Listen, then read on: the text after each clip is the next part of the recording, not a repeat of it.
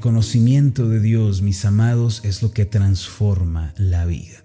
Es decir, cuando una persona llega a conocer a Dios y desarrolla una relación personal con Él, como resultado nacerán la confianza y la fortaleza mismas que antes no existían en el corazón.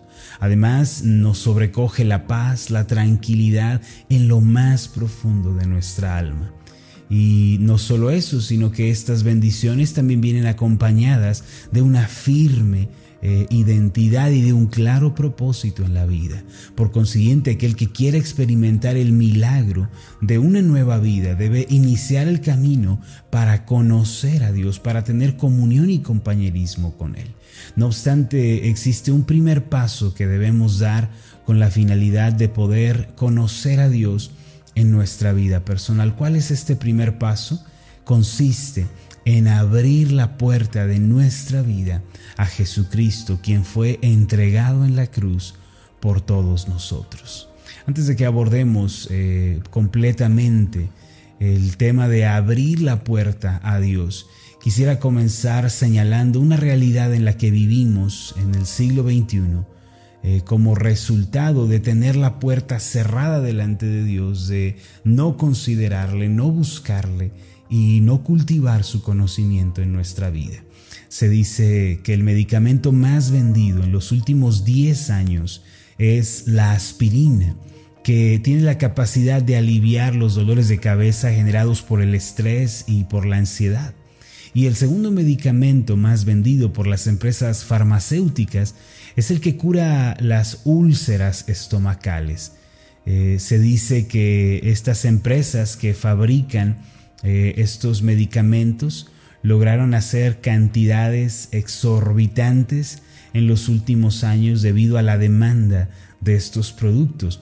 Por otro lado, una cantidad interesante de personas confiesan estar sufriendo y padeciendo por causa del estrés, la amargura, eh, la ansiedad, la soledad, esta es una realidad en la que el mundo moderno se ve inmerso. Ahora, ¿sabe qué es lo que tienen en común todas estas cosas que he mencionado? Que todas estas se relacionan con el corazón y con la mente del hombre. Lo anterior no solo nos deja ver que la humanidad está afligida y desesperada en su corazón, sino que nos revela que está sufriendo de estrés y por eso le sobrevienen toda clase de enfermedades y malestares físicos. No solo eso, la humanidad está necesitada de paz y de tranquilidad, y al no encontrar un lugar para poder descansar, su vida se ha descontrolado y se ha vuelto un caos doloroso y muy confuso.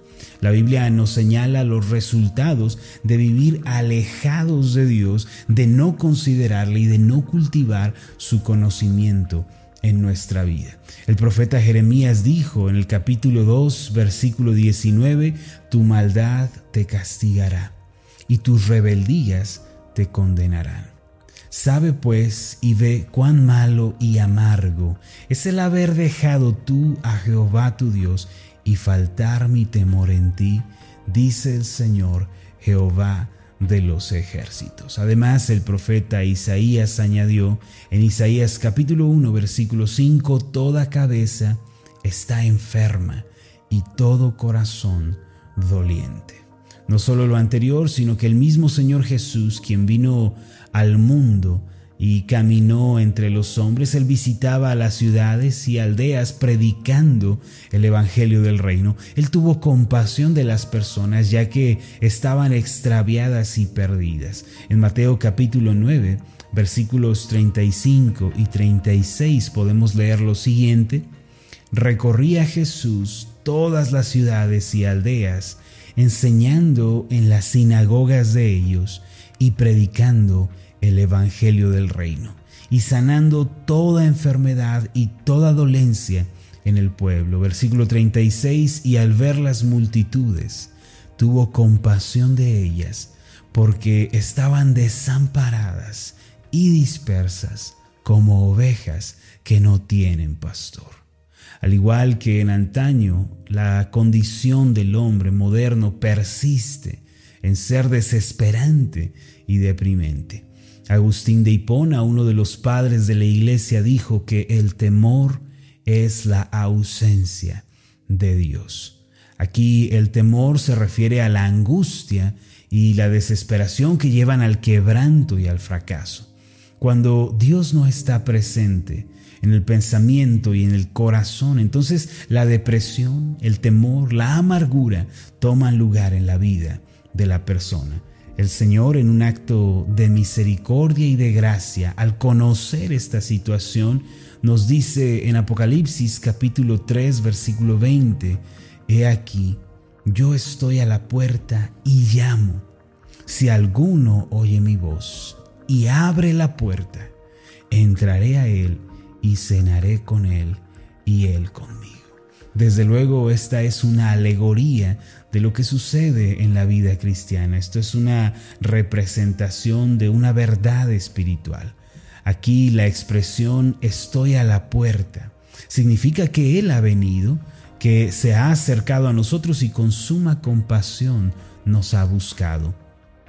Ahora, ¿qué es lo que pide el Señor de nosotros? Él quiere que escuchemos su voz en primer lugar y después que abramos la puerta. Él dice, si alguno oye mi voz. Esto significa que si nosotros verdaderamente somos de Cristo, vamos a escuchar su voz, vamos a seguirle, vamos a considerar sus palabras. Recuerde lo que dice Juan capítulo 10, versículo 9, mis ovejas oyen mi voz y me siguen. Es decir, que si escuchamos la voz del Señor, esto se debe a que tenemos comunión con Él. Y por otro lado, Él nos indica que abramos nuestra, la puerta de nuestro corazón y le recibamos. Dios con toda paciencia, con suma compasión, espera que abramos nuestras vidas y que le recibamos. ¿Qué quiere decir esto? El acto de abrir la puerta a Dios es también el acto de entregarle absolutamente nuestras vidas y de hacer un compromiso verdadero con sus caminos. Esto es así porque Dios nunca nos obliga, Él nunca nos violenta, Él nunca irrumpe en nosotros, sino que nos da a elegir. Él nos dice, si oyes mi voz y me abres. Eh, es decir, esto queda a tu decisión.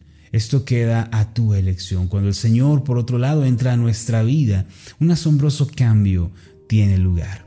Muy a menudo escuchamos personas decir que están cerca de Dios, que oran, que incluso eh, dicen que conocen de la palabra. Hay personas incluso que dicen que aman a Dios. No obstante, sus vidas reflejan intranquilidad, reflejan ansiedad, egoísmo, resentimiento, debido a que sus corazones, aunque puede que estén cerca de la religión, puede que estén abiertos a la tradición, no están realmente abiertos a Dios. Sin embargo, cuando de verdad hemos abierto la puerta de nuestra vida a Dios, todo nuestro ser viene a ser renovado para vivir en una nueva esperanza. La intranquilidad, el egoísmo, el orgullo no tienen lugar cuando hemos abierto nuestras vidas delante del Señor. Cuando Él entra, nos hace sentar a la mesa y cena con nosotros, así como lo señala Apocalipsis 3:20. Ahora, ¿qué significa la frase cenaré con Él y Él conmigo que nos señala este pasaje de Apocalipsis? Bueno, esto representa una comunión cercana, representa un amor genuino y una provisión continua. En los tiempos bíblicos el hecho de invitar a alguien a casa y sentarnos con él en la mesa implicaba que había un nivel de comunión, de interés y de compañerismo. Implica esa cercanía, ese interés que se tiene en la vida de la otra persona. Ahora, cuando el Señor dice, vendré, cenaré con Él y Él conmigo, Él nos está invitando en primer lugar a tener comunión cercana. Comunión porque ya no hay distanciamiento entre Dios y nosotros.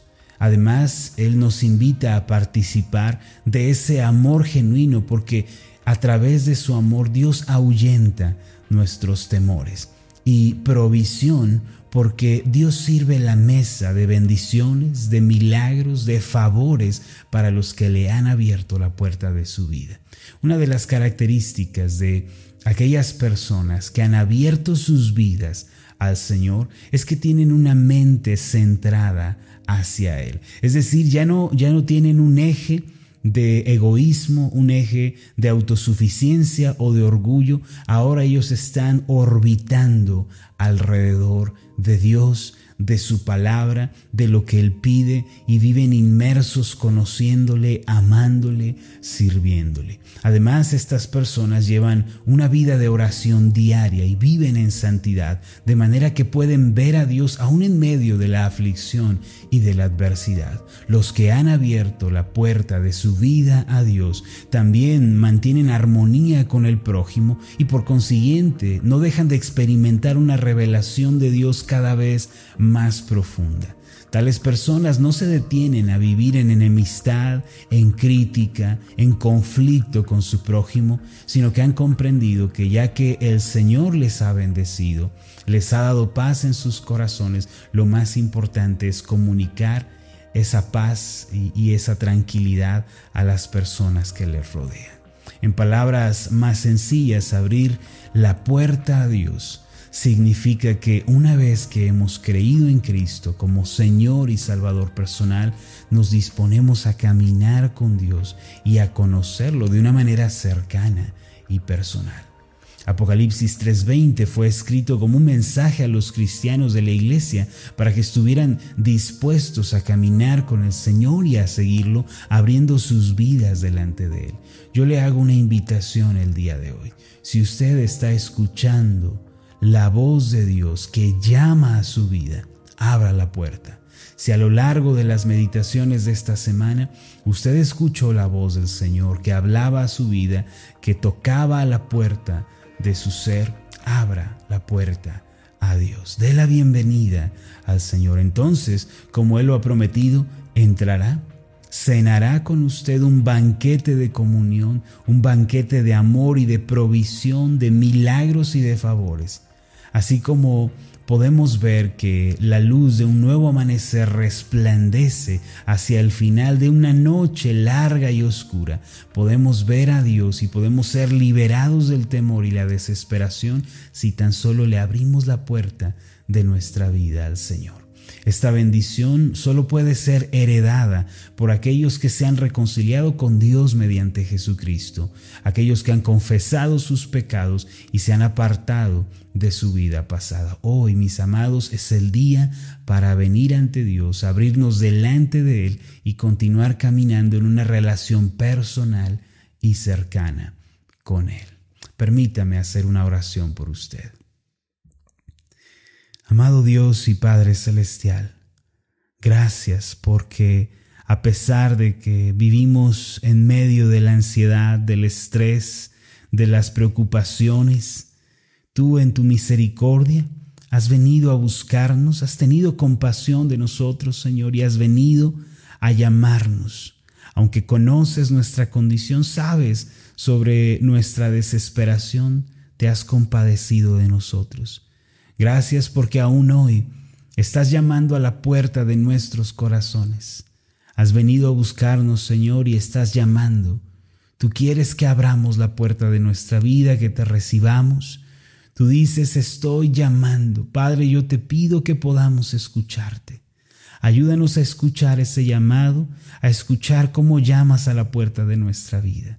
Derrite nuestros corazones, no permitas que sigamos obstinados, que sigamos endurecidos, apáticos, Señor, cambia nuestros corazones, ten misericordia de nosotros, Señor, que podamos escucharte y asimismo que podamos abrirte la puerta. Tú has prometido, entraré a Él y cenaré con Él. Gracias, Padre, porque cuando vienes, lo haces con las manos llenas. Tú vienes, Señor, lleno de misericordia, lleno de gracia y de compasión, nos haces sentar en la mesa y nos haces participar de un banquete de comunión, de amor, de milagros y favores. Gracias, Padre. Hoy abrimos la puerta de nuestras vidas ante ti. Entra, Señor. Eres bienvenido en nuestros corazones. En el nombre de Jesús. Amén y amén. Tal? Mi nombre es Marlon Corona, soy el pastor de la iglesia Ascender en la ciudad de Zapopan, Jalisco, en México. Le agradezco mucho por haberme seguido con esta meditación. Mi oración siempre es que usted sea prosperado en todas las cosas y goce de una buena salud, así como prospera en su alma. Lo invito a que ore por las meditaciones Ascender y le pregunte a Dios cómo puede usted ser de bendición para este ministerio. Las meditaciones Ascender son impulsadas y apoyadas por nuestros oyentes. Reciba un fuerte abrazo de mi parte. Que Dios le bendiga. Hasta la próxima.